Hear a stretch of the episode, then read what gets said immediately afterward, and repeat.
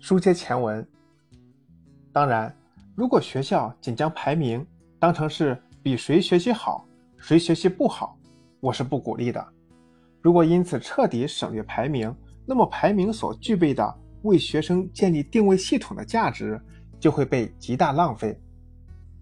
心理学家也明确告诉我们，人的很大一部分自我效能感都源于观察他人的经验，也就是榜样的作用或同伴的影响。如果你发现自己的朋友完成了一项很困难的任务，那么你就会产生一种自信，认为他能做到，我当然也能做到。这种情况并不是通常所说的不服输心态。事实上，从自我效能感理论上说，人与人之间的比较，在某种程度上也是一种自我效能感的互相感染与激发。实验证明，有明确目标的自我效能感，比缺乏目标的自我效能感的发动更容易，也更有效。所以，比较不一定是出于我要赢你的心态，而是为了激发孩子“我能行”的动力。比如，孩子准备参加钢琴考级，但害怕不能通过。这时，如果你告诉他，班上哪位同学或隔壁的哪个孩子刚刚顺利通过考级，他的水平和他们是差不多的，那么孩子就会认为自己的能力跟他们差不多，应该也能成功。于是，孩子也更愿意去尝试，并从自己的进步中获得自我效能感。这时，我们需要避免的就是，人家都考过了，你为什么考不好？你比人家脑子少根筋吗？这种百害而无一利的强弱比较观念，比强弱当然容易让人沮丧，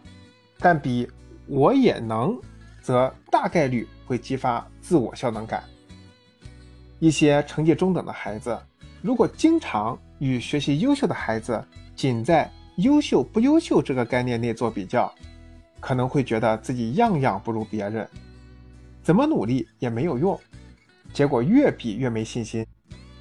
但如果家长能引导他们进入定位系统的思维，将这种比较转化为对自己阶段性的客观认知，为自己需要改善的内容提供参照，并与其之后的目标有效连接，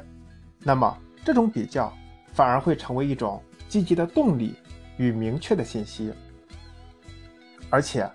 家长与教师也可以通过比较内涵的扩大，不仅与同学比，还要同过去的自己比，来激发孩子不断突破自己的信心，让孩子发现自己其实一直在进步。这种个人的进步也会让孩子获得成功的体验，增强自我效能感。第三，他人的评价。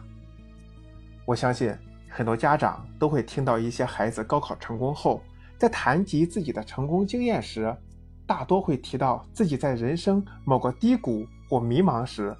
得到了家长、某些老师的反馈，从而产生一种顿悟的感觉，改变了自己的学习与生活习惯。